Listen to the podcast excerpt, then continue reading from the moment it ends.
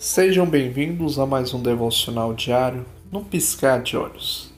Episódio de hoje: Bons hábitos. Na casa do sábio há comida e azeite armazenados, mas o tolo devora tudo o que pode. Provérbios 21, versículo 20.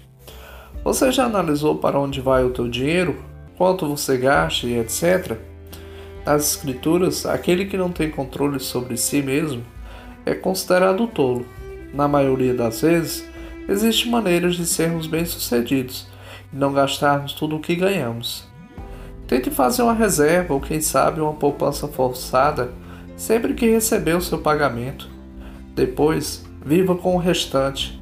Com o tempo, os nossos bons hábitos passam a fazer parte da rotina e conseguimos nos controlar com facilidade.